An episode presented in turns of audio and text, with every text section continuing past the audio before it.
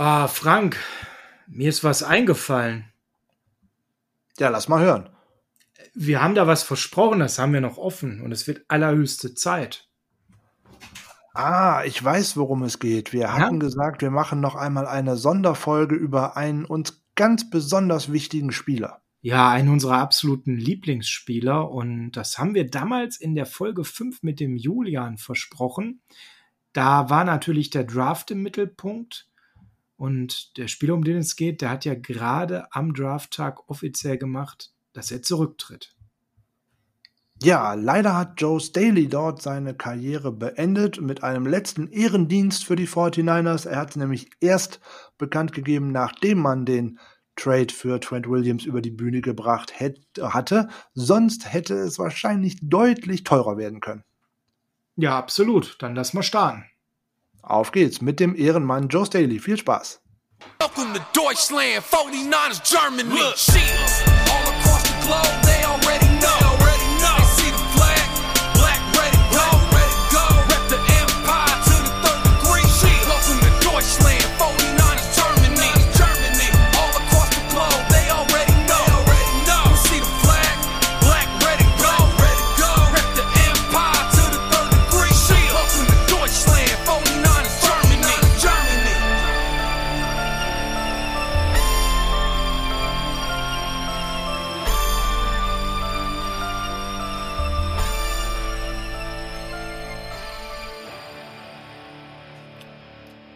Es ist der 29.06.2020, kurz nach 21.30 Uhr.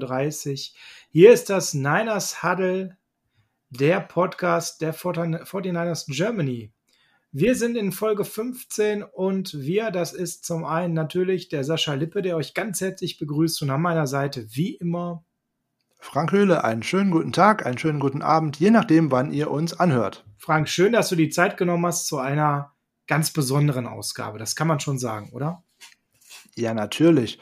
Ähm, wir waren alle geschockt an diesem Drafttag, als die Meldung rauskam, dass Joe Staley in den Sonnenuntergang reitet. Und äh, ich glaube, der hat jedem 49ers-Fan so direkt was bedeutet und zwar auch richtig emotional etwas bedeutet. Ja, absolut. Und wir werden heute Abend natürlich auch mal eine Träne verdrücken. Aber wir werden vor allem mal klar machen, warum es Zeit ist, eben auch zwar traurig zu sein, aber vor allem auch stolz. Stolz auf einen Mann, der eine tolle Karriere im Dress unserer 49ers geliefert hat. Wir werden ein bisschen beleuchten, wo der Kerl herkam, was er so gemacht hat. Und wir werden natürlich auch darüber reden, ja, was er sonst noch so gegeben hat, was bei ihm demnächst ansteht und so weiter und so fort. Wenn wir über Joe Staley reden, dann reden wir über jemanden, der am 30. August 1984 in Rockford, Michigan auf die Welt kam. Und das als jemand, der ja sehr, sehr behütet aufgewachsen ist und in den ersten Jahren überhaupt gar keine Berührungspunkte hatte zu dem Bereich American Football. Joseph Andrew Staley, wie er mit vollem Namen heißt, wir kennen ihn alle nur als Joe, ist zu Hause sehr behütet aufgewachsen und hat dann erst in der Highschool tatsächlich später seine ersten Berührungspunkte zum American Football gehabt.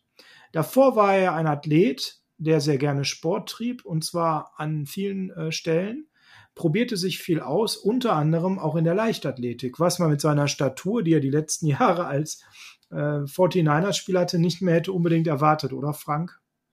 Nicht unbedingt, aber er hat ja gerade in der Leichtathletik sowohl im 200-Meter-Lauf als in der 400 Einmal-Meter-Staffel, als in der 4x200-Meter-Staffel tatsächlich sogar den ein oder anderen Rekord aufgestellt zu deiner, seiner damaligen Highschool-Zeit. Also da, das konnte sich schon durchaus sehen lassen. Er hat mal mit 21,9 Sekunden äh, im 200-Meter-Lauf tatsächlich einen Highschool-Rekord aufgestellt traut man ihm heutzutage gar nicht mehr zu, aber das war ein flinkes Bürschchen. Ja, das ist also das erste, wo ich persönlich in der Vorbereitung zur heutigen Folge so einen Aha-Effekt hatte. Du hast es gerade schon gesagt, 21,9 Sekunden. Wer sich mit Leichtathletik nicht auskennt, der Weltrekord lag jetzt ganz, ganz lange bei 19,8 Sekunden, also knappen 20 Sekunden und Joe Staley ist knappe 22 Sekunden gelaufen. Er ist gerade mal also 10 Prozent langsamer gelaufen als derjenige, der viele, viele Jahre den Weltrekord gehalten hat auf dieser Strecke und das zeigt, was für ein Mörderathlet der Junge auf der Highschool war. Aber du hast es gerade schon richtig gesagt, nicht nur bei den 200 Metern war er klasse, er war bei der 400, 4x100 Meter Staffel auch am Start, die zum Beispiel auch eine 42,56 gelaufen ist. Auch das ist eine hervorragende Zeit im Highschool-Bereich und auch im 4x200 Meter Bereich. Also der Mann konnte rennen wie ein Wiesel und ähm, ist dabei auch noch 4x400 Meter gelaufen. Also wirklich ein Läufer vor dem Herrn. Und ähm, sicherlich war er da ein paar Kilo leichter. Es gibt auch schöne Bilder aus der Zeit. Googelt das mal, tut euch das mal an. Das ist total interessant, Joe Staley mal von einer ganz anderen Warte zu sehen, als er noch nicht dieser ja knapp 140 Kilo schwere Hühner unserer O-Line war, sondern eben ein sehr, sehr wieselflinker, schneller Läufer. Aber in seiner Highschool-Zeit war es eben so, dass er zwar in der Leichtathletik sehr erfolgreich war, aber das nicht alleine, sondern er probierte sich in vielen Sportarten aus, unter anderem auch im Basketball, im American Football. Hat, er tat sich aber eben schwer, sich auf die eine Sache erstmal festzulegen, weil er doch sehr interessiert war an verschiedensten Sportarten und gleichzeitig auch schulisch ziemlich gut war, nicht wahr, Frank? Genau, er war ein sehr guter Schüler. Er hat in der Highschool auch, als er Football gespielt hat, auch Tight End gespielt. Das hat sich auch tatsächlich am College erstmal fortgesetzt. Also der Weg zur O-Line hat noch ein bisschen gedauert für den ausgezeichneten Schüler Joe Staley. Also eigentlich ein früher George Kittle, wenn man so will, ja? Das könnte man so sagen, ja. Also ein großer, kräftiger, aber sehr athletischer Tight End. Da fällt mir direkt unser Kittel-Schorsch ein den wir ja hoffentlich bald verlängern. Das wäre ja schon fast wieder eine Folge für sich. Ja, er war an der Stelle dann irgendwann an dem Punkt in seiner Highschool-Zeit, dass er sich entscheiden musste, weil er gemerkt hat, er hat viele sportliche Talente, aber die verschiedensten Talente, die er hatte, haben natürlich auch unterschiedlichste Ansprüche kreiert. Man muss nun mal als Leichtathletik ähm, Laufwunder, sag ich mal, etwas ganz anderes auf die Bahn bringen als im American Football. Selbst als Tight End gilt es, ein bisschen Gewicht zu machen, ein bisschen mehr was hineinlegen zu können, zum Beispiel beim Blocken. Und ähm, diese Pakete, die da eben gefordert waren, dieses Training der Muskelmasse, die Kraft, die war gleichzeitig als Leichtathlet eben wenig förderlich. Ja, und so kam es, dass der gute Joe Staley sich dann für den American Football entschieden hat. Keine schlechte Entscheidung, Frank. Na, definitiv nicht. Er hat äh, ein Scholarship bekommen von der Central Michigan University. Da hat er tatsächlich in seiner ersten Saison auch weiter Tight End gespielt. Er war in allen elf Spielen als True Freshman auf dem Platz, was auch nicht üblich ist. Oftmals ist das eher ein Redshirt-Jahr, dass der Spieler da eigentlich sich erstmal mit dem Team und äh, dem Offensive Scheme vertraut macht und gar nicht so viel das Feld sieht. Aber Staley war in allen elf Spielen dabei ähm, er hat da auch äh, elf Pässe gefangen für 130 Yards, ist jetzt nicht so viel und auch einen Touchdown. Gut, es war sein erstes Jahr, aber dort ist es den Coaches mal so langsam aufgefallen, der ist doch ganz schön groß, der kann auch gut blocken. Meine Güte, wollen wir den nicht lieber noch ein Stück nach links oder rechts, je nachdem, wo man ihn als Tight End aufgestellt hatte, rücken? Und man hat ihn dann tatsächlich für seine Sophomore-Season in die Offensive Line rumbewegt. Und dort hat er direkt alle äh, elf Spiele als Right Tackle gestartet und durfte dann auch in seiner Junior Season direkt auf Left Tackle, also eigentlich auf die absolute Premium-Position in der Offensive Line, gerade in der damaligen Zeit wechseln und hat dort in seinem ersten Jahr alle Spiele gestartet und hat nicht einen einzigen Sack zugelassen. Also das muss man schon mal sagen, das ist auf jeden Fall eine große Leistung. Dazu hat er 53 äh, Knockdown-Blocks, wie man das so schön heißt, gegen seinen Gegenüber geschafft, also dass die auf dem Popo saßen und im Endeffekt hat er dafür das, ja. hat er dafür das Running Game ganz, ganz viel blocken können und ganz, ganz viel freiräumen können, weil in drei Jahren, wo Staley tatsächlich in der Offensive Line als äh, Tackle, ob es jetzt rechts oder links war, aufgestellt war, haben hat seine Universität jeweils einen 1000 Rad Yasha hervorgebracht. Und das lag eigentlich nicht unbedingt an den Rushern, die da gelaufen sind, nee. weil so, ein so dramatisch tolles College ist, sportlich gesehen zumindest, Central Michigan äh, noch nie gewesen. Aber die Offensive Line und das Scheme, das hat ihm, hat ihm unheimlich viel geholfen, den Running Backs, und die O-Line hat sehr gut geblockt und das hat sich ja auch durch die Karriere von äh, Staley dann immer weiter fortgezogen, dass er ein sehr, sehr guter Blocker fürs Running Game war. Ja, und wenn man sich mal anschaut, was du gerade sagst, wen er da so geblockt hat als Running Back, dann sind das Leute, die danach eben nicht die große NFL-Karriere hatten, wo man sagt, ja, da hat Staley jetzt nur einen kleinen Verdienst, weil der war schon super. Nein, das waren Leute, die danach eigentlich kaum mehr von sich reden gemacht haben und die eben eine tolle Saison hatten mit Staley auf ähm, eben der Position im Blocken des Running Games bei CMU. Ja, und so kam es eben, dass er eine wirklich hervorragende College-Karriere hingelegt hatte. Ich finde ganz spannend dazu eine Aussage, ähm, wie es zu diesem Wechsel kam von ihm. Dazu ist er mal interviewt worden. Und ähm, der Wechsel kam tatsächlich daher, wie du schon gesagt hast, dass man ihn ansprach bei einem Training. Und das klingt jetzt profaner, als es vielleicht war, aber der hm, Coach ist hingegangen und hat gesagt, immer Joe, ähm, du bist ein super Tight End, aber so mit dem Bälle fangen, das hapert doch so ein bisschen, weil du hast gerade gesagt, elf Pässe, 130 Yards. Das ist so die eine Wahrheit. Die andere Wahrheit ist, er hat auch gerne mal ein Bällchen fallen lassen. Ne? War ein hervorragender Blocker, war sehr physisch, war sehr spielintelligent und aufgrund seiner Leichtathletikzeit war er eben auch hervorragend, was seine Füße angeht. Also wunderbare Fußarbeit, schnelle Beine, gute Antizipation. Er brachte eigentlich unheimlich viel mit. Aber der College Coach hatte eben vor, auf Titan ein bisschen mehr den Ball auf ihn zu werfen. Und ja, das hat dann eben nicht ganz so gut funktioniert. Und der Coach hatte einen anderen Tight End, der deutlich besser im Bällefangen war. Und er wollte Joe nicht vor den Kopf stoßen und hat ihn gefragt, hast du nicht Bock, O-Line zu spielen an der Stelle? Und Joe, der einfach tatsächlich nur froh war äh, am College, weiter im Team zu sein und gut zu spielen, sagte, ja klar, ich probiere das mal aus. Und so kam damals dann tatsächlich in einem lockeren Trainingsplausch der Wechsel in die O-Line. Faszinierend, wenn man bedenkt, was daraus dann für eine Karriere entstanden ist, oder? Ja, auf jeden Fall. Ich glaube nicht, dass man in dem Gespräch schon den Gedanken hat fassen können, da kommt jetzt jemand, der tatsächlich nachher eine 13 Jahre lang NFL-Karriere auf absolutem Top-Niveau als Left Tackle hinlegt hm, also da hatte der Coach auf jeden Fall ein gutes Näschen und Joe hat es hervorragend äh, angenommen und auch monetär hat sich das für ihn eigentlich ausgezahlt. Ein Left Tackle verdient eigentlich mehr als ein Tight End. Wobei, das kann ja George Kittle jetzt verändern. Aber das ist wieder gesagt ein anderes Thema. Ja, seine College-Karriere haben wir jetzt schon ein bisschen beleuchtet an der Stelle bei Central Michigan University. Sie nahm dann am Ende einen krönenden Abschluss, dass er dann 2007 ins East-West Shrine Game eben auch gewählt wurde ähm, und dort dann eben auch in das äh, All-Mac First Team kam, so dass man eben merkte, er war ein extrem dominanter Left Tackle geworden der eben bekannt dafür war mit seiner Größe. Joe ist ja fast zwei Meter groß, 1,98, 1,97, 1,96. Da gehen so ein bisschen die Berichte auseinander. Aber so um den Dreh ist er. Und er war ja sehr athletisch, sehr muskulös. Und wenn er auch noch nicht ganz so viel Gewicht hatte wie dann in seinen äh, NFL-Jahren. Aber er war als extrem dominanter Left äh, Tackle eben bekannt, der mit seiner Größe und vor allem mit seiner Geschwindigkeit, die auf seiner Position sehr rar war, absolut zu überzeugen wusste. Legendär ist eben da, dass er es beim Junior Pro Day schaffte, eine 4,7 zu rennen auf den 40-Yard-Dash.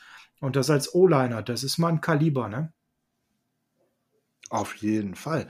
Und man sich dann noch diesen sagenhaften 40-Yard-Dash für diese Zeit äh, anschaut, äh, diese Zeit 4,7 Sekunden als so großer und so schwerer Spieler, ähm, am Pro Day von der CMU. Also mein lieber Scholli, der hat da auf jeden Fall mal beeindruckt und ähm, die 49ers haben nicht ohne Grund wieder in die erste Runde reingetradet, um auch ihn noch auswählen zu können im folgenden Draft. Ja, da haben sie ja sogar richtig investiert, nicht wahr? Da hat man tatsächlich erstmal mit dem ersten Pick, den man ja selber hatte, mit dem eigenen, einen gewissen Linebacker namens Patrick Willis ausgewählt, mhm. um dann nachher noch mit den New England Patriots einen Trade zu machen, um tatsächlich diesen tollen Spieler holen zu können. Ja, dafür haben die 49ers äh, ihren 2008er First-Round-Pick äh, und einen 2007er Viertrunden-Pick abgegeben. Also da kann man sich äh, auf jeden Fall ja, das ist auf jeden Fall gut gelaufen für die 49ers. Ähm, Im Nachhinein könnte man ein bisschen weinen. Der Viertrunden-Pick, da haben äh, die Oakland Raiders einen gewissen Receiver Randy Moss mitgezogen. Aber da darf man ja gar nicht drüber nachdenken, hätte, wenn und aber. Die 49ers haben den genau den richtigen Move gemacht. Noch einmal zurück in die erste Runde. Einen äh, Tackle verpflichtet, der von dem ersten Spiel an und von der ersten Sekunde an gestartet ist. Genau wie in allen weiteren Spielen in seiner Karriere, die dort nämlich folgten. Ja, er startete ähm, an der Stelle als Right Tackle, bevor er dann 2008, also nach nur einem Jahr, auf die Left Tackle Position ging. Und das ist ja eine besondere Auszeichnung im Football, Frank, denn Left Tackle ist ja eigentlich die Goldposition in der O-Line. Das war sie definitiv bis jetzt immer. Das Spiel verändert sich in im Moment ein wenig, aber gerade zu der Zeit war auf jeden Fall die Left Tackle noch ähm, sozusagen das Wichtigste, was es gibt nach dem Quarterback, ähm, weil der Left Tackle halt die Blindzeit beschützt hat und eigentlich immer der beste Pass Rusher des Gegners auch immer gegen den Left Tackle agiert hat. Das hat sich heute ein bisschen verändert. Heute stehen auch viele, viele gute äh, Edge Rusher auf der anderen Seite und die Bedeutung des Left Tackles geht ein wenig runter, aber gerade in der damaligen Zeit die absolute Nummer 1 O-Line-Position und wie ich schon mal gesagt habe, eigentlich auch die am zweitbesten bezahlte Position im Football. Ja, wir reden, das ist ganz wichtig, eben davon der Zeit 2008 und Folgejahre, ne, 2007 und Folgejahre. Das heißt, eben da war die Left Tackle Position noch viel wichtiger als heute. Ja, und wenn wir darüber reden, Frank, warum ist Joe Staley so ein toller Kerl, sportlich gesehen, dann sollten wir einfach mal mit ein paar Auszeichnungen beginnen. Ich weiß, du hältst da nicht viel von, aber der Junge ist so das eine oder andere Mal zum Beispiel in den Pro Bowl gewählt worden, nämlich ganze sechs Mal. Ja, Okay. Ähm, wir haben andere Auszeichnungen, bevor du jetzt wieder versuchst, den Pro Bowl äh, ne, schlecht zu machen. Ja, ich verstehe, dass du ihn skeptisch siehst, aber an der Stelle Auszeichnungen mehrfach und nicht einmal, ich bin nachgerückt aufgrund von Absagen, ist schon ein erster Indikator dafür, dass da jemand seinen Job richtig gut gemacht hat. Jein, also ein Pro Bowl ist für mich äh, ein Indikator für überhaupt nichts. Aber die Associated Press hat ihn in drei Spielzeiten in Second Team All-Pro gewählt und auch eigentlich von der renommiertesten momentanen Analytics-Fraktion von Pro Football Focus ist er in das Hall of, äh, in das Hall of Fame All-Decade Team von 2011 bis 2019 berufen worden. Also eine größere Ehre gibt es da eigentlich fast nicht. Diese Pro Bowl Berufungen, die zum Teil einfach aus Fanabstimmungen, dann einfach aus Coaches Vorlieben entstehen und weil ein Spieler beliebter ist als ein anderer, das hat überhaupt nichts mit dem Wert des eigentlichen Spielers zu äh, ähm, zu tun, ob der jetzt gut war oder nicht. Wenn der einen miesen Ruf hat, wird er einfach nicht gewählt und dann ist das egal, ob er ein guter Spieler war auf dem Platz oder nicht. Das hat allerdings mit Joe Staley überhaupt nichts zu tun, weil egal welche Stimme man hört aus der NFL, wäre einer der beliebtesten Spieler dieser ganzen Liga überhaupt. Ja, wobei man dazu sagen muss, auch wenn die Pro Bowls ja nichts zählen, in den drei Spielzeiten, wo er ins Second Team All-Pro kam, war er auch im Pro Bowl, also ein bisschen was kann man daraus schon erkennen, aber er war noch häufiger im Pro Bowl als im Second Team All Pro. Und das hat sicherlich auch damit zu tun, dass er nicht nur sportlich top war, sondern ein wahnsinnig beliebter Spieler. Und wenn man, egal wen man fragt, ähm, wo es Interviews gibt, Joe Staley gilt immer überall als Saubermann des Sports, als jemanden, der eine exzellente Stimmung im Team verbreitet, ein echter Locker-Room-Guy, der tollen Spirit im Team verbreitet, der gerade auch in seinen letzten Jahren ein Mentor war für die ganzen jungen Spieler, die danach kamen. Es war ja ein Kommen und Gehen im Locker Room und Joe Staley war jedes Jahr aufs Neue da.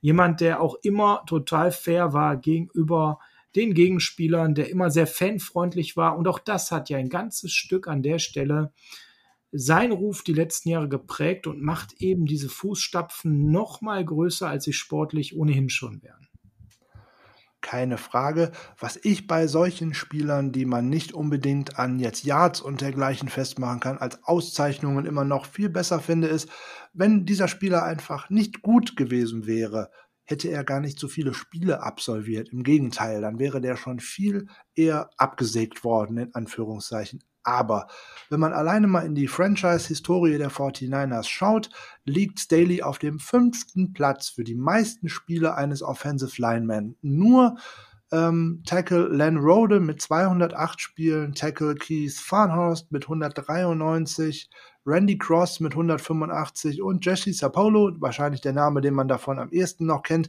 mit 182 Spielen liegen vor ihm. Er ist einer der wenigen Spieler, der Mitglied in der sogenannten 10-Year Wall der 49ers ist. Dort werden nur Spieler geehrt, die zehn Jahre oder länger für das Team aufgelaufen sind.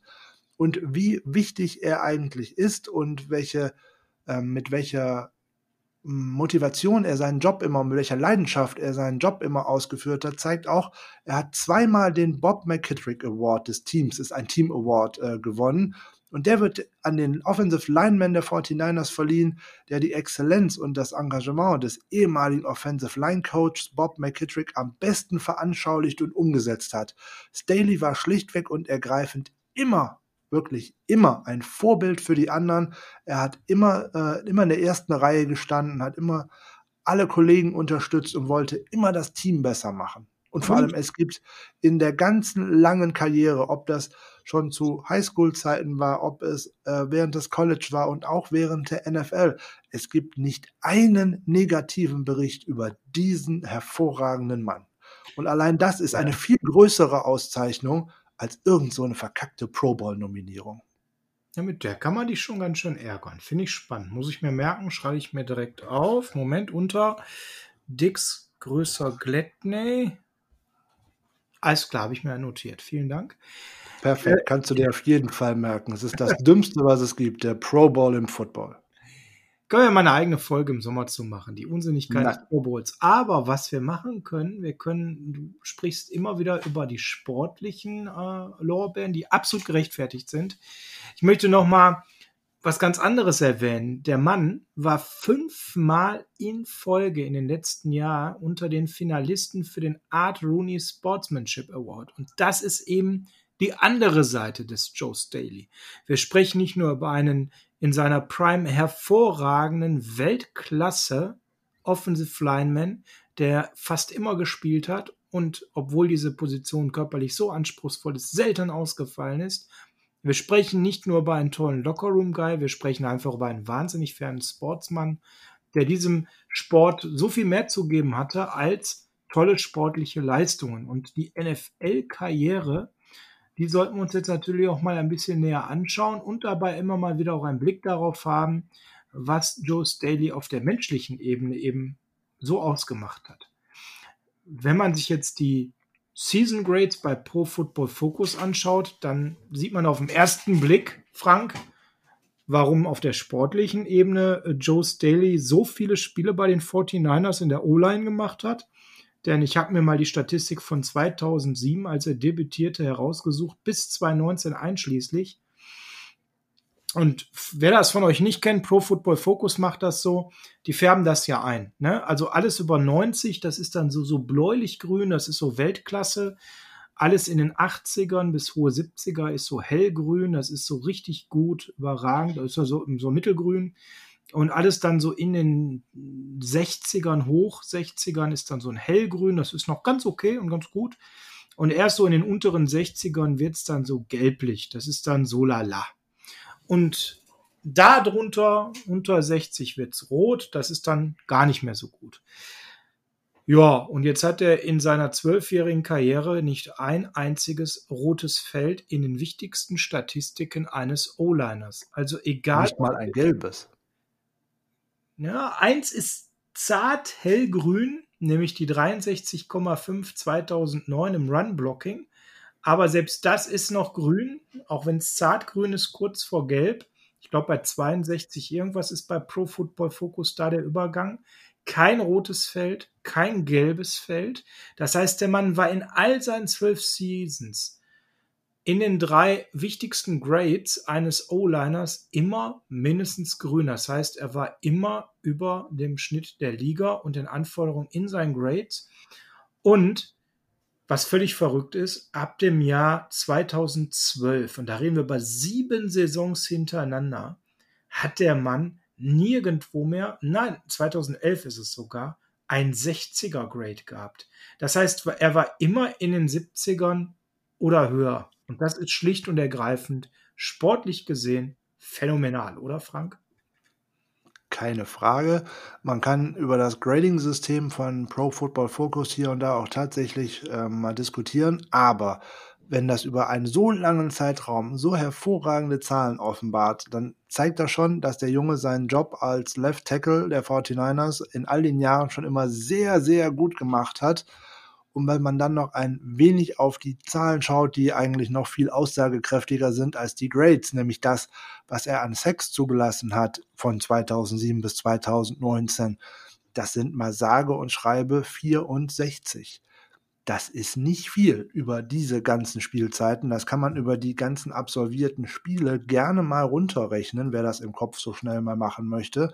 Ja, er, hat 101, er hat 181 Spiele absolviert und nur 64 Sacks zugelassen. Oh, das ist wirklich das einfach. also knapp alle drei Spiele ein Sack. Sozusagen. Das soll mal heutzutage einer nachmachen. Wenn man jetzt alleine mal kurz über die Bay mal rüberschaut, die Oakland Raiders sind zwar nicht mehr da, aber ein gewisser Colton Miller, den die äh, vorletztes Jahr im Draft ausgewählt hatten, hat alleine in seinem ersten Jahr 28 Sacks abgegeben. Muss man da jetzt noch mehr zu sagen? Nö, nicht viel und vor allem, was ganz erstaunlich ist, ähm, klar, am Anfang ist man nicht ganz so gut. Also hat in der ersten Saison sieben Sacks abgegeben, was schon ein phänomenal guter Wert ist. In der zweiten neun, aber danach 3, 2, 7, 9 und jetzt kommt's dann kommen diese ganzen äh, phänomenalen Saison 4, 4, 5, 4, 4, 4, 2. Gut, die letzte Saison nicht mehr ganz so viel gespielt, weil er ja ausgefallen ist. Neben den Sex finde ich da noch zwei weitere Sachen wirklich erstaunlich. Bei Pressures Allowed, wenn man nochmal auf Quarterback-Hits guckt, die er abgegeben hat, 61. Auch das bedeutet nur alle drei Spiele einen. Auch das ist nichts. Harris, also dass der Quarterback sich besonders beeilen musste, weil er Staley eben äh, ihn im Stich gelassen hat. Knapp einen pro Spiel, also nicht. Das sind alles drei phänomenale Werte. Also egal, ob es um Pass-Blocking oder Run-Blocking ging. Auf Joe Staley war immer Verlass. Und das sogar auch noch in anderen Bereichen, nämlich wenn man uns die, wenn man sich die Penalties anschaut, dann kommt er in manchen Saisonen auf ganze zwei Strafen. Das machen andere Spieler teilweise in ein, zwei Spielen. So sieht's aus. Also diese ganzen Zahlen sprechen eigentlich nur davon, was wir uns alle eigentlich schon immer für ein Bild von ihm gemacht haben. Joe Staley, wenn man sich einen Left Tackle malen dürfte als GM oder als Head Coach, er würde aussehen und spielen wie Joe Staley.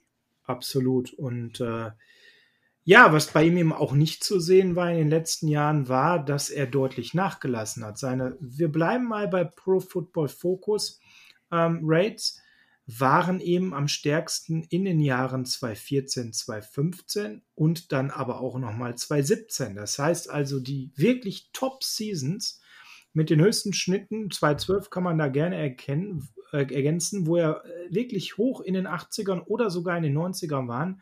Das waren Seasons in den letzten Jahren. Und was ich besonders beeindruckend finde hier an der Stelle ist, wir reden über zwölf Jahre auf diesem Niveau und wir reden darüber, dass die 49ers nicht in jeder Saison herausragend waren. Das muss man sich auch mal vor Augen halten. Joe Staley hat jetzt so einige Coaches mitgemacht, so einige O-Line-Coaches mitgemacht, so einige verschiedene Schemes erlebt. Und trotz allem, egal welcher Coach da war, egal welches Scheme mit diesem Coach kam, egal welche Vorstellungen dieser Coach und der O-Line-Coach hatten, Joe Staley hat jedes Jahr geliefert. Und da war es völlig egal, ob sein Quarterback Alex Smith hieß, Colin Kaepernick oder wie zuletzt eben Jimmy G. Der Mann war immer voll auf der Höhe seines Schaffens. Und das finde ich umso bemerkenswerter, dass er immer in diesen Veränderungen, die im Football ja normal sind, jedes Jahr aufs Neue diese Leistung auf diesem Niveau abrufen konnte. Auf jeden Fall. Wenn man auf die Karriere im, bei den 49ers von ihm schaut, wie du gerade schon gesagt hast, er hat insgesamt sechs Head Coaches bei den 49ers mitgemacht und hat da eine absolute Berg- und Talfahrt mitgemacht.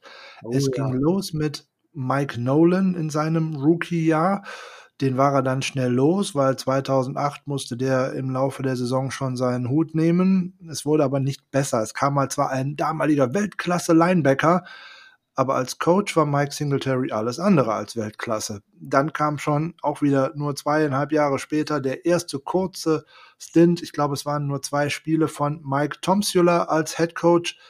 Oh, das brauchte auch keiner. Gut, dann ging's endlich los, weil dann kam John, äh, Jim Harbour äh, nach San Francisco und es ging rund, weil dort ging der, die Berg- und Talfahrt mal steil nach oben. Es ging bis in den ersten Super Bowl für den guten Joe leider mit keinem guten Ende in New Orleans bei dem schönen Ausfall des, äh, des Stroms im Superdome. Ja, haben die 49ers knapp, knapp, knapp, knapp gegen die Ravens verloren.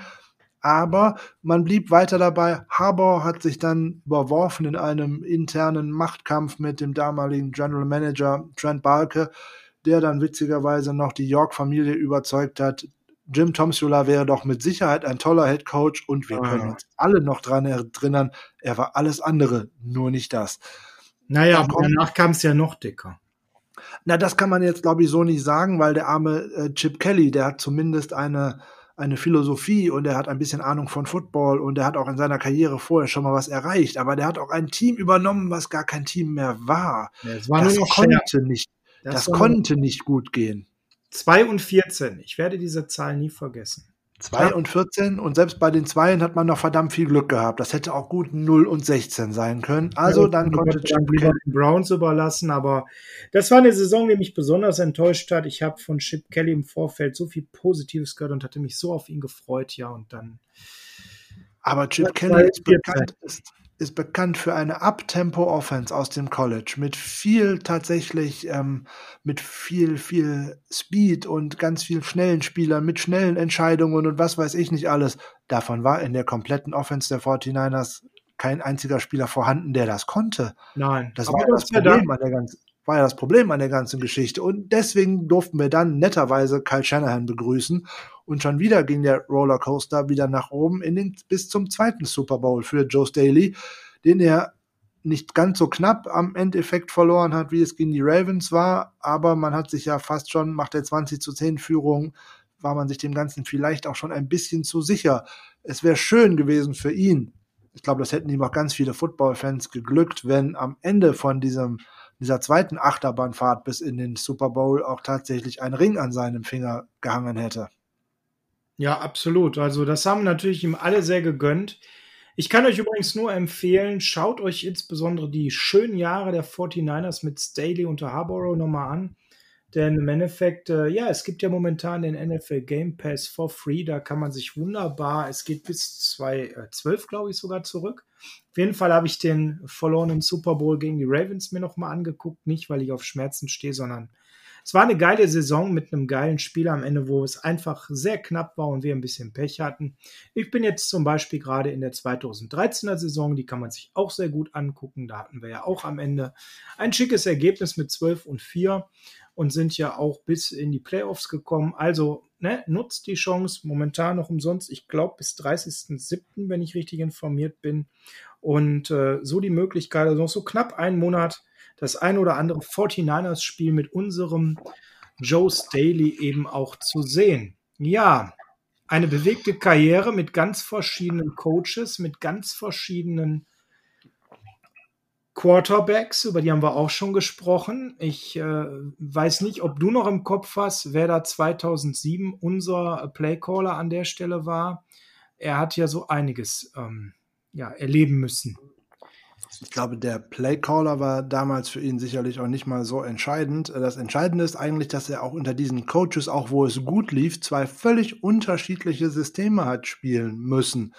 Jim Harbour ist auch heute immer noch in Michigan leider für sein sturköpfiges äh, Power Run Game bekannt, von dem er auch einfach nicht bereit ist abzurücken. Ähm, das würde ihn in Michigan am Ende der Saison wahrscheinlich auch seinen Job kosten. Aber das ist ja, ein ganz anderes, ein ganz anderes Scheme als äh, Kyle Shanahan spielen lässt mit dem Outside Zone Running Game, das viel mehr ähm, Flexibilität und viel mehr Beweglichkeit von der ganzen Offensive Line verlangt und Staley hat, egal was von ihm verlangt worden ist, Daly hat immer geliefert. Deswegen, ich wiederhole es nochmal, wenn man sich einen malen könnte, einen Offensive Liner, gerade einen Left Tackle, er würde aussehen wie Joe Staley. Absolut. Und ähm, ja, wenn wir jetzt mal eben darauf schauen, was, was ihn noch so abrundet, dann sind wir natürlich in einer Situation, die es so ein bisschen schwierig macht. Und das ist seine Position. Wenn wir über Quarterback-Legenden sprechen, klar, gibt es eine Menge. Dann kann man das quantifizieren.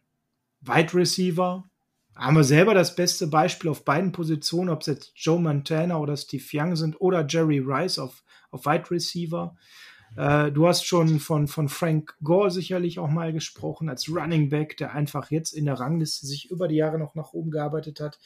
Es gibt so viele Positionen, wo man den Einfluss unmittelbar bewerten kann. Und Staley spielt halt, halt auf einer Position in der O-Line, wo das nicht ganz so einfach möglich ist, weil es nicht so diese Highlight-Plays im Regelfall gibt und weil es eben auch nicht so einfach ist, an der Stelle die sportliche Leistung immer zu bewerten. Aber wir hoffen, dass wir das jetzt so ein bisschen rausstellen konnten heute, wie wichtig Joe Staley mit seiner tollen Karriere war für die Zeit der 49ers und wie wichtig es auch für äh, die 49ers war, gerade auch mit den ja, vielen Wechseln auf der Coachingbank, mit den vielen Wechseln auf der Quarterback-Position jemanden zu haben, der da konstanter ausgestrahlt hat und dazu nie viel Erhebens um seine Position, ähm, Position und auch um seine Person gemacht hat, Frank. Keine Frage. Es gibt halt nur diese Zahlen, wie jetzt Pro Football Focus zum Beispiel, die das messen, wie gut ein Offensive Liner gewesen sein soll ich sage das bewusst mal so mit dem soll, weil es gibt da auch ähm, ein paar Gegenbeispiele von Spielern, die haben auch tolle Werte und wo sich jeder fragt, aber die ganze O-Line ist einfach schlecht. Also diese, diesen Bewertungsmaßstab, dass du sagen kannst, hey, der hat jetzt 8000 Yard-Saisons äh, durch die Luft gefangen, per Fuß erlaufen, der hat hier in der Saison acht Interceptions gefangen. Das gibt's halt für einen O-Liner einfach nicht. Bei einem O-Liner muss man den Einfluss zum einen immer ein bisschen daran festmachen, wie hat die äh, Offensive Line als Ganzes ähm, performt und welchen Einfluss hatte der Spieler an sich und zwar die Kultur, die er mitgebracht hat, wie beständig war er, wie war seine Anpassungsfähigkeit, wie war sein Führungsstil, äh, Führungsstil. Und dabei ist äh, Staley bei allen, äh, unter allen Head Coaches hat er tatsächlich immer vorne in der ersten Reihe gestanden und war immer ein, ein Musterprofi. Er ist von jedem Teamkameraden, der mal was über ihn gesagt hat, über seine Präsenz im Lockerroom, über den grünen Klee gelobt worden. Staley hat jeden Spieler mit offenen Armen empfangen. Er hat jedem Spieler versucht, unter die Arme zu greifen. Das kann man zwar nicht in Zahlen festmachen, ne? keine Pro Bowls oder All-DK-Teams oder was auch immer, aber man kann das aber darauf festmachen, wie Menschen über andere Menschen sprechen. Und was auch äh, Kyle Shanahan oder Jet York oder auch ähm, General Manager John Lynch alles gesagt haben, wie mit welcher Emotionalität sie über diesen Rücktritt dieses imposanten Spielers gesprochen haben. Ähm, das zeigt das einfach. Das Video, was George Kittle äh, einen Tag nach dem äh, Rücktritt von Staley äh, auf den, in seinen Social Media Kanälen gepostet hat, wo er im Endeffekt fast geweint hat und wie sehr man gerade diesem Spieler diesen Ring hat schenken wollen und dass man das nicht geschafft hat, wie sehr ihm das leid tut und so weiter und so weiter. Das zeigt diese Wichtigkeit viel mehr als jegliche Pro Bowl Berufung. Ja, und das ist der entscheidende Punkt, denn im Endeffekt sportlich, Joe hat immer noch eine starke Saison 2019 gehabt für sein Alter und besonders, wenn man jetzt weiß, wie angeschlagen er war, da kommen wir gleich zu. Haben wir aber sicherlich mit Trent Williams jemanden gefunden, der ihn annähernd wenn er wieder in die normale Form kommt, auffangen wird. Auch da nochmal Pro Football Focus.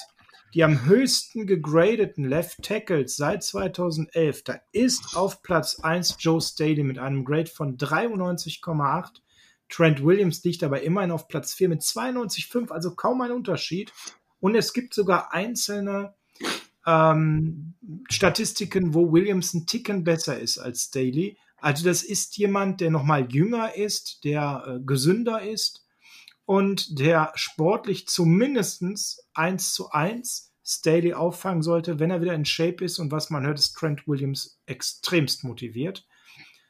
Aber es geht halt eben nicht darum, jetzt das aufzufangen, was da sportlich an Lücke gerissen ist, sondern eben dieses Leadership. Und da gibt es so schöne Anekdoten ähm, was er in all den letzten Jahren eben gemacht hat. Du hast gerade von, von York gesprochen. Der hatte da was sehr Schönes gesagt, was du herausgesucht hast über Joe Staley.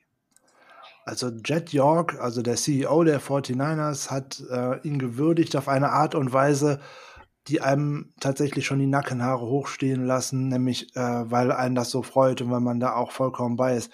Er hat ihn einfach als vollendeten Profi bezeichnet, einer der besten Spieler, die das Spiel je gespielt hatten. Und vor allem hat er ihn als großartigen Menschen bezeichnet, der ein ganzes Leben und seine Karriere im End äh, äh geprägt hat, bei den 49ers geprägt hat, seine Leidenschaft, sein Sinn für Humor und sein Herz wären nur eine der vielen Eigenschaften, die es ihm ermöglichen, nicht nur ein Teamleader, sondern vor allem auch ein Botschafter für das Spiel und für die Bay Area zu sein.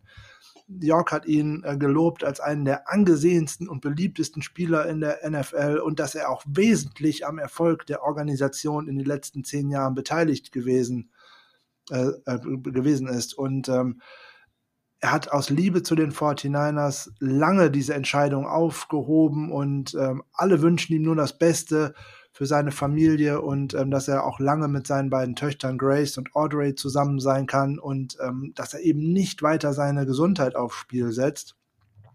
Wenn, man, wenn ich an Folge 5 zurückerinnere, ich habe ja da noch groß behauptet, dass Daly auf jeden Fall noch eine weitere Saison spielen wird. Äh, Im Vorlauf, bevor das bekannt geworden ist, der Rücktritt. Ja, an Sportlichkeit wird es nicht gelegen haben. Er hatte auf jeden Fall noch mal eine eine, mindestens eine, wenn nicht sogar zwei Saisons auf hohem Niveau in der NFL bringen können. Aber das wäre mit Sicherheit zu Lasten seiner doch angeschlagenen Gesundheit ging. Jetzt hatte er in der letzten Saison äh, seinen zweiten Wadenbeinbruch ähm, erlitten. Ähm, danach hat er noch eine Fingeroperation gehabt, die ihn insgesamt sechs Spiele gekostet haben. Aber das waren ja auch eigentlich noch nicht mal die Verletzungen, die er angeführt hat, sondern er hat ja so durchblicken lassen, dass ihn jetzt auch schon seit längerer Zeit Nackenprobleme behindern was ja auch kein Wunder ist, ähm, da kracht es ja eigentlich auch immer direkt mit den Edge-Defendern zusammen. Und das, ähm, er kann da nicht sein Leben gefährden und auch nicht das seiner Familie. Und damit hat er, so traurig es für uns alle ist, nicht nur, weil wir ihn auf dem Platz gerne gesehen haben, sondern weil wir auch den Menschen so Joe Staley auch mit in unser Herz aufgenommen haben. So traurig das ist, er hat die richtige Entscheidung gefällt.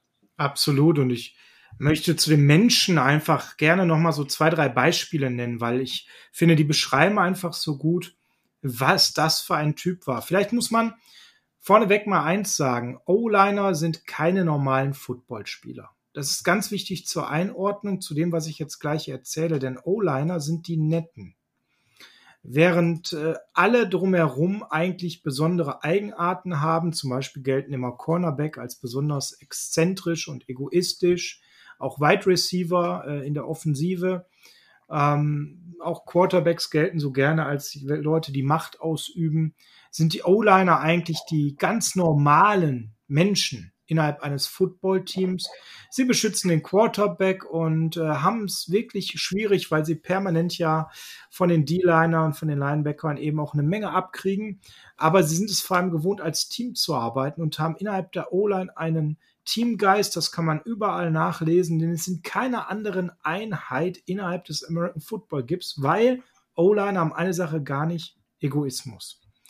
Man merkt also, wie hoch hier die menschliche Komponente in einer O-Line schon aufgelegt ist. Und egal, wo man reinliest, innerhalb dieser hohen menschlichen Komponente hat Joe Staley hier noch herausgeragt. Das heißt, all das, was ein O-Liner im Regelfall mitbringt, nett zu sein, und, und äh, entspannt und sehr normal und bodenständig. All das hat er nicht nur gelebt, sondern er ist dementsprechend hier auch noch positiv aufgefallen, als besonders witzig, smart, ja geradezu intelligent.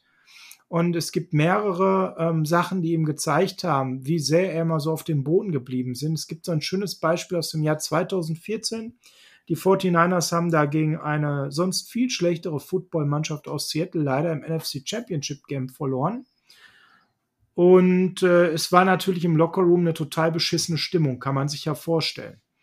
Und natürlich haben die Reporter die Aufgabe gehabt, irgendwie ein paar Stimmen einzufangen. Unter anderem auch der Lowell Cohn, der war Kolumnist für den Santa Rosa Press. Und ähm, ja, der war eben auch dann im Locker und hat sich gedacht, naja gut, in so einer Situation, wo die Spieler alle gerade mega angepisst sind und Sachen durch die Gegend schmeißen und so weiter, wen spreche ich jetzt an, wer immer nett ist? Ich spreche Joe Staley an. Das hat er auch gemacht und hat eine Reaktion bekommen, die er gar nicht erwartet hat. Er hat nämlich die Frage gestellt, und die war sicherlich alles andere als kreativ, wie sich denn Joe Staley jetzt fühlt nach der Niederlage in dem NFC Championship Game. Und Staley antwortete nur, was denkst du denn, wie ich mich fühle? Und drehte sich um und ging. Er war zutiefst verletzt. Es war eine, wieder mal in einem wichtigen Spiel eine herbe Niederlage. Ja, und so stand der Reporter da. Und jetzt denkt man, okay, das kann ja passieren, das ist menschlich. Aber jetzt kommt die Facette der Geschichte, die zeigt, was Joe Staley für ein Typ ist. Ein paar Minuten später war dieser Reporter ähm, aus dem Lockerroom rausgegangen und ging zur Pressekonferenz, um mit Coach Jim Harbaugh eben zu sprechen. Aber bevor das konnte, kam Staley zu ihm an die Seite und sagte, hör mal, Lowell, können wir mal kurz sprechen? Und er dachte natürlich, Staley ist immer noch sauer, weil die Frage ihn so aufgestachelt hatte. Nein, was kam von Joe Staley? Er sagte nur, äh, tut mir leid, dass ich gerade ähm, so ärgerlich war. Du hast mich von einer Seite kennengelernt, das bin ich gar nicht ich bin einfach nur so frustriert, dass wir dieses Spiel verloren haben. Und ähm, ich denke mal, wir sollten noch mal in Ruhe quatschen. Was hältst du davon, wenn ich dir die Tage, wenn ich ein bisschen runtergekommen bin, ein exklusives Interview gebe als Wiedergutmachung? Ich war nämlich rüde zu dir und, und das mag ich nicht, so bin ich nicht und ich möchte mich dafür bei dir entschuldigen und ich hoffe, dass du meine Entschuldigung annimmst. Das bin ich sonst nämlich nicht. Ich finde, das ist eine Geschichte, ähm, ja, welcher Sportler reagiert schon so, wenn wir mal ganz ehrlich sind? Na? Das ist eine besondere Reaktion in einem besonderen Moment. Natürlich war der Reporter total erstaunt und sagte immer, du musst dich gar nicht entschuldigen. Meine äh, Frage war auch ziemlich dämlich. Aber Joe antwortete darauf nur eins, stell sie mir einfach nochmal und wir fangen nochmal das Interview von vorne an. Und so war es. Es gab danach ein ganz normales Interview und die beiden haben sogar sich später nochmal für ein längeres Interview getroffen. Und ich finde, das zeigt einfach, was für ein feiner Mensch er ist. Du hast äh, George Kittle beschrieben, die Tränen, die er geradezu beinahe hatte und auch da ähm, die Frage, wieso, weshalb, warum. Ganz klar, an der Stelle, hoppala, an der Stelle war es so, dass ähm, George Kittle ja auch über diese zentrale Rolle von Joe Staley gesprochen hat in der Kabine, dass er Mentor ist für jeden jungen Spieler, eben auch für einen wie Kittle, der in die Liga kam und äh, ja, auf der Position spielt, die Joe Staley selbst mal gespielt hat und wo man immer Fragen stellen konnte, ja. Ähm, es gibt da auch Anekdoten eines ehemaligen San Francisco 49ers Wide Receiver, der sagte, bei Joe gab es nie eine doofe Frage. Du konntest bei Joe nur einen Fehler machen, du konntest den Fehler machen, ihn nicht zu fragen. Aber du konntest mit jeder Frage, mit jedem Anliegen zu ihm kommen und äh, konnte sie ihn einfach zu jeder Zeit immer alles fragen und Joe hat sich für jeden im Team immer Zeit genommen. Frank, wenn man das so hört, dann klingt das wirklich wie ein absolut netter Mensch, den man sich eigentlich nicht besser vorstellen kann, oder? Auf jeden Fall.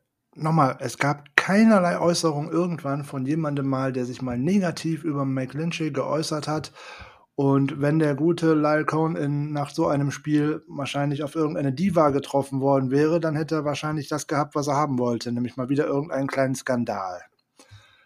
Siehst du aber alleine, dass äh, McLinchy zum einen vielleicht etwas unwirsch, ähm, ähm, Staley etwas unwirsch äh, reagiert hat, okay, aber immer noch nicht unfreundlich und nicht auf eine herablassen oder irgendwas Weise. Und dann auch noch die Größe zu zeigen, sich anschließend den Reporter nochmal wieder zu schnappen und zu sagen, mal, tut mir leid, aber ne, musst du verstehen, nach dem Spiel und so weiter und so weiter. Allein das zeigt schon große Größe. Wenn man sich, das, denn, ne? das ist ja was ganz Besonderes, oder? Das spricht auch nur wieder für ähm, alleine mal wieder Joe Staley, aber auch grundsätzlich für die O-Liner, die ohnehin viel zu wenig Liebe und viel zu wenig Aufmerksamkeit bekommen. Es sind die fünf intelligentesten, oder wenn ich jetzt mal die anderen mit dazu nehme, die neun intelligentesten Spieler, die in diesem ganzen Footballteam unterwegs sind, weil die müssen mehr wissen als der Quarterback. Die müssen jeden Protection Call kennen, die müssen jeden Laufweg kennen, die wissen alles. Der dumme Wide Receiver, der weiß nur, dass er gerade auslaufen muss und nach 45 Grad links abbiegen muss. Der weiß sonst nichts. Naja, der Cornerback weiß nur, dass er dem Wide Receiver wie ein Kettenhund folgen muss. Ne? Und so sieht's aus. Die Offensive Liner sind mit dem Quarterback die Spieler, die am meisten in diesem Spiel wissen müssen, die am meisten das Playbook kennen müssen. Und wenn die das nicht gelernt haben, funktioniert das ganze Spiel nicht. Und auch das hat ein Joe Staley von Anfang an immer gekonnt. Der wird gebüffelt haben, wie ein Schuljunge. Er war ja auch ein guter Schüler. Der wird von Anfang an das Playbook gekonnt haben. Deswegen ist ihm auch schlichtweg und ergreifend der Umstieg von Power Running Game zu Zone Blocking und weiß der Geier was nicht schwer gefallen, weil er sich einfach immer gut vorbereitet hat. Auch dafür ist er ein Vorbild für alle anderen. Davon könnten sich viele, viele Spieler nicht zwangsweise nur Footballer, aber auch viele, viele Spieler in anderen Sportarten einfach mal eine Scheibe abschneiden, erstmal vor der eigenen Haustüre kehren, Hausaufgaben machen und ich brauche erstmal meinen Job, bevor ich den Mund aufmache. Absolut. Du hast gerade einmal äh, die schon äh, kurz versprochen und hast McLinchley gesagt, weil ich weiß, du hast ja auch ein bisschen Gedanken zu dieser besonderen Freundschaft zwischen den beiden gemacht, unserem Veteran Joe Staley und unserem ja jungen Nachwuchskraft in der O-Line, den ja viele als legitimen Nachfolger sehen. Was gibt's denn dazu zu erzählen? Ja, es gibt so viele interessante Parallelen. Jetzt werden äh, genug Menschen auch wahrscheinlich ihre lustigen gemeinsamen Auftritte zusammen vergessen. Ja, ja das stimmt. egal, ob es jetzt äh, um die Darbietung eines Backstreet Boys Songs geht als Duett oder ob die mal zusammen mit den anderen O-Line-Kollegen bei den San Jose Sharks einen schönen Auftritt hatten und die im Playoff angefeuert haben ob es mal bei, es gab auch einen Auftritt bei den äh, San Francisco Giants im Baseball, also auch da war Staley mit seinen Jungs, also mit seinen O-Line-Jungs immer gerne vertreten und hat da auch für die 49ers immer ein, ein sehr gutes Bild abgegeben und diesen Verein hervorragend nach außen repräsentiert und eigentlich immer nur das Beste, was man sich vorstellen kann, nach außen gezeigt. Aber jetzt mit seinem demnächst vielleicht Nachfolger irgendwann oder zumindest mal im Locker Room als seinen Nachfolger, als seinen legitimen. Das könnte tatsächlich Mike McGlinchey sein, der First Round Pick von 2018, weil auch der hat witzigerweise mal angefangen, als er Football gespielt hat und er hat äh, auch Tight End gespielt. Ähm, schon komisch.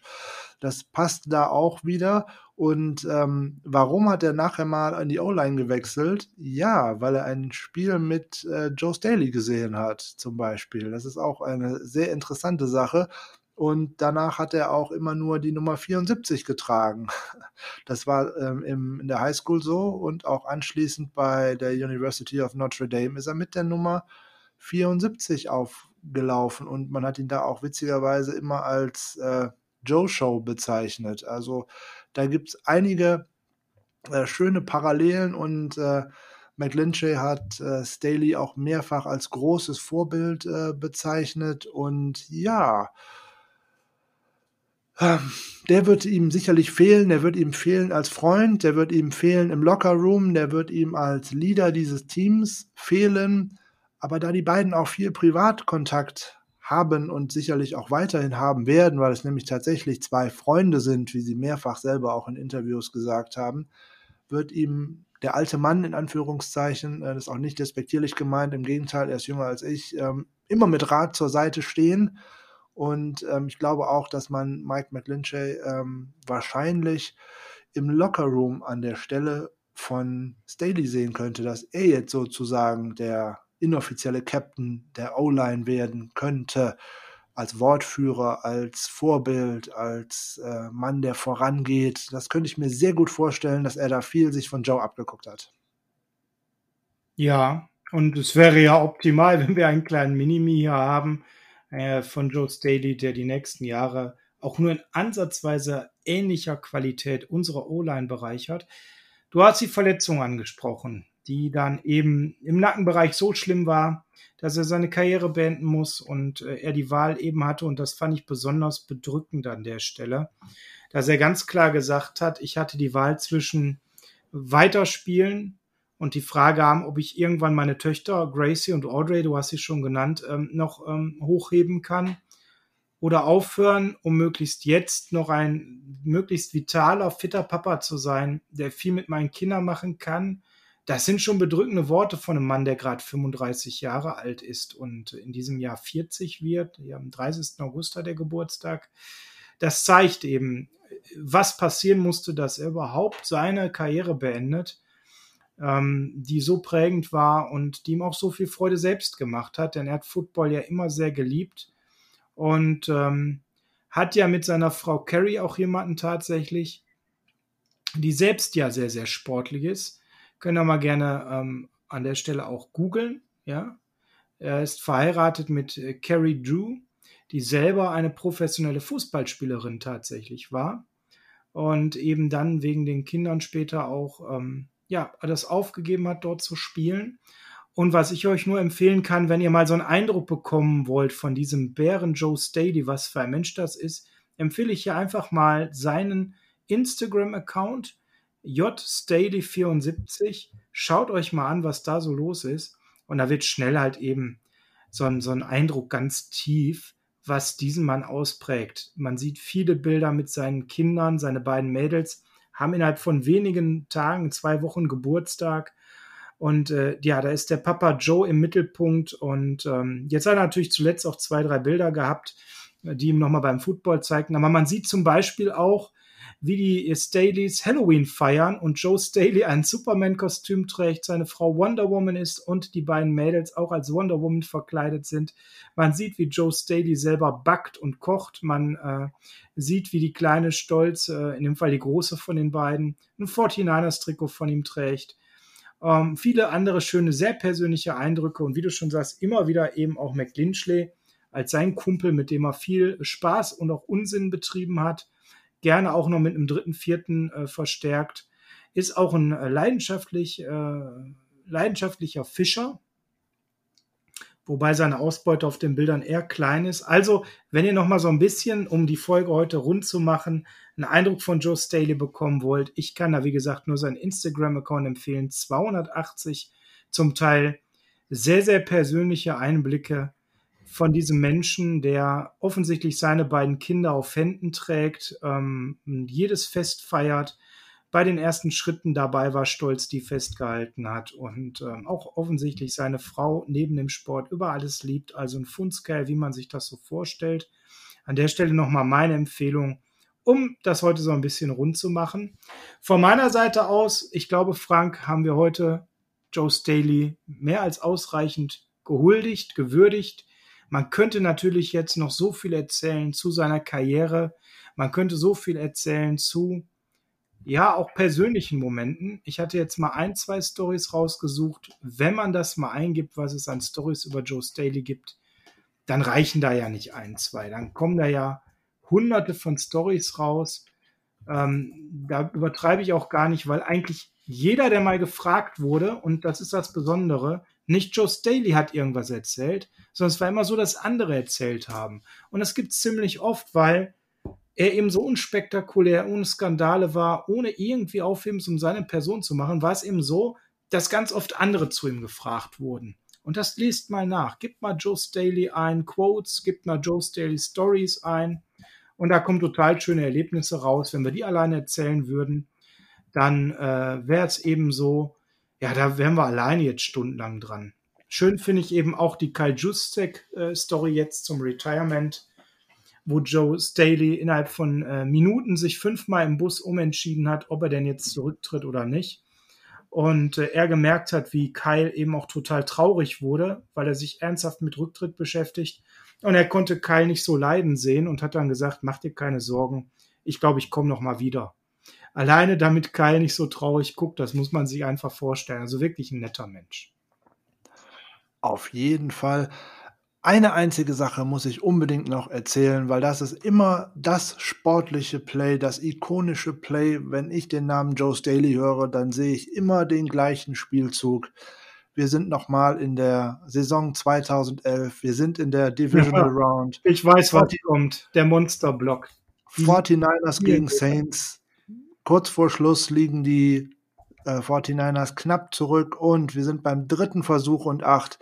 Alex Smith läuft über die linke Seite mit dem Ball. Er hat sogar Schwierigkeiten, hinter Staley herzukommen und Staley im Tiefflug blockt den letzten Spieler, der noch Smith aufhalten konnte, tatsächlich vor der Außenlinie weg. Die 14 äh, Smith äh, er läuft den Touchdown und äh, zwei Drives später sind die 49ers tatsächlich eine Runde weitergekommen, was man ihnen da auch nicht unbedingt zugetraut hat. Man war der Außenseiter gegen die Saints. Aber wenn ich sehe, wie dann der doch agile und noch junge Alex Smith wirklich Schwierigkeiten hat, hinter dem Joe Staley, hinter dem Left Tackle herzulaufen, der dann im Hechtsprung den Gegenspieler da tatsächlich noch wegblockt. Also das ist das Play, was ich immer vor Augen habe. Und allein dafür habe ich Joe Staley immer geliebt. Ja, ein tolles Play und äh, vielleicht noch ergänzend habe ich gerade jetzt vielleicht gar nicht so richtig rübergebracht. Hier geht es nicht nur um äh, Aussagen von Teamkollegen, sondern ihr werdet im Internet vor allem auch ganz, ganz viele Aussagen von Gegnern finden. Und das finde ich an der Stelle in Football, wo es um Rivalität geht, wo es um harten Spiel geht, ganz viele Gegner, die ihm immer wieder gesagt haben, absolut fairer und netter Kerl. Hart gegen ihn zu spielen, der lässt nicht viel zu, aber ein toller Sportsmann und äh, hat mir großen Spaß gemacht, gegen ihn anzutreten. Da kann man übrigens nochmal einen schnellen kleinen Bogen schlagen zu seinem aktuellen Nachfolger. Genau das sagen nämlich eigentlich auch alle anderen Spieler aus der NFL über Trent Williams. Ein absoluter Vorzeigesportsmann, der fair spielt, hart, aber fair spielt, der auch nicht viel zulässt und der auch im Lockerroom bei den Redskins immer ein fairer Wortführer war und auch dort immer um, sehr umgänglich mit der Presse war. Ne, das, äh, der gute Williams erscheint in den letzten Jahren aufgrund eines Lockouts immer so ein, in einem schlechten Lichte dazustehen, aber die ganzen Kollegen von ihm, die anderen Spieler, die sprechen genauso enthusiastisch über Trent Williams, wie sie es eigentlich auch über Joe Staley immer getan haben, was eigentlich im Grunde immer für die O-Liner spricht. Die sind eigentlich nicht für die Sensationen da und die sind nicht da für die in Anführungszeichen A-Punkt-Punkt-Geschichten in diesem Spiel. O-Liner sind eigentlich immer die Good Feel Stories. Ja, wir haben das ja auch schon mal ich glaube, auch das war in Folge 5 mit dem Julian beleuchtet, dass da mit Trent Williams ebenfalls ein ganz feiner Mensch kommt, Sicherlich wieder eine andere Sorte äh, Mensch, gar keine Frage, aber wir freuen uns auf ihn und wir hoffen, diese Folge, die mal so ganz besonders war, kein aktuelles Thema, kein reines Sportthema, hat euch auch Spaß gemacht und wir konnten euch hoffentlich ein bisschen noch hier in dieser Folge etwas näher bringen, was ihr an der einen oder anderen Stelle vielleicht noch nicht wusstet über ähm, Joe Staley. Und ihr könnt an der einen oder anderen Stelle jetzt sagen, yo, ich weiß jetzt, dass er ein hervorragender Leichtathlet war und äh, wirklich äh, auf US-High-School-Niveau superklasse unterwegs war. Wir können sagen, Gott sei Dank hat er sich für den American Football entschieden. Auf jeden Fall. Was wäre bloß die letzten 13 Jahre auf der linken Seite der 49ers in der O-Line gewesen ohne Joe Staley? Also das kann man sich gar nicht vorstellen und eigentlich kann man sich auch noch nicht wirklich daran gewöhnen, die Nummer 74 dort auf der Seite mit Staley auf dem Rücken nicht mehr stehen zu sehen. Da verlässt eben jemand äh, das Spiel und äh, das Team, der, der in allen Herzen einen Platz gefunden hat. Und den wird er auch behalten. Und ich kann mir auch sehr gut vorstellen, dass Joe Staley dem Sport nicht lange fernbleiben wird. Es wird sicher kein Comeback auf dem Rasen als Spieler geben, aber ich kann mir durchaus vorstellen, dass man den relativ schnell auch wieder, vielleicht auch in der NFL, aber als, als O-Line-Coach oder überhaupt als Coach sehen könnte. Ich glaube, der bringt da auch einiges für mit. Er macht einen sehr intelligenten Eindruck und wenn man sich als Spieler schon immer so sehr um andere Spieler gekümmert hat, dann kann man das als Coach mit Sicherheit auch. Ja, Absolut, und ich finde, das ist ein wunderbares Schlusswort für heute für die Folge über Joseph Andrew Staley, unserem Vorzeige Left Tackle der San Francisco 49ers. Wir sagen vielen Dank, dass ihr ja wieder über eine Stunde bei uns wart und euch heute mal so eine ganz andere Folge angehört habt. Die war ja schon seit Folge 5 versprochen hatten. Heute haben wir unser Versprechen eingelöst ähm, über Joe Staley diese Folge zu bringen und konnten ihn hoffentlich euch ein bisschen näher bringen. Damit sind wir am Ende dieser Folge und das bedeutet, Frank, bitte übernehmen. Ja, wieder ich mit den aus, äh, letzten Worten in unserer Folge. Ähm, auch von mir gilt natürlich der Dank an Sascha, der sich auch hier in das Thema so schön eingearbeitet hat und auch so schöne private Stories rausgearbeitet hat von Staley. Ähm, vielen Dank. Das hat auch in dieser Art und Weise über Football zu sprechen sehr viel Spaß gemacht. Ich hoffe auch euch da draußen hat das viel Spaß gemacht. Ähm, folgt uns auf den bekannten Kanälen bei Facebook, bei Twitter, bei Instagram. Na, ihr findet uns überall unter entweder 49ers Germany oder eben unter Niners Huddle. Ist überhaupt kein Thema. Findet uns, könnt die anderen Folgen nachhören. Lasst uns gerne Feedback zukommen, ob ihr solche eher geschichtlich angehauchten ähm, Folgen nochmal gerne hören möchtet. Gibt es Spieler, die wir aus eurer Sicht vielleicht auch einmal so würdigen sollten? Keine Ahnung, möchtet ihr mal eine Sonderfolge haben über Joe Montana, über Bryant Young, über Steve Young, Patrick Willis? Keine Ahnung, wenn ihr da gerne vielleicht mal etwas ausführlicher vorgestellt haben wollt, lasst es uns zukommen. In den Show Notes ist alles dazu Nötige verlinkt. In dem Sinne hoffe ich, ihr bleibt alle gesund, hattet viel Spaß, kommt gut durch die Woche und wir hören uns in der nächsten Spotlight-Ausgabe wieder. Natürlich, wie immer, geht es raus mit Heart of Chrome und California. Viel Spaß, bleibt gesund, bis bald.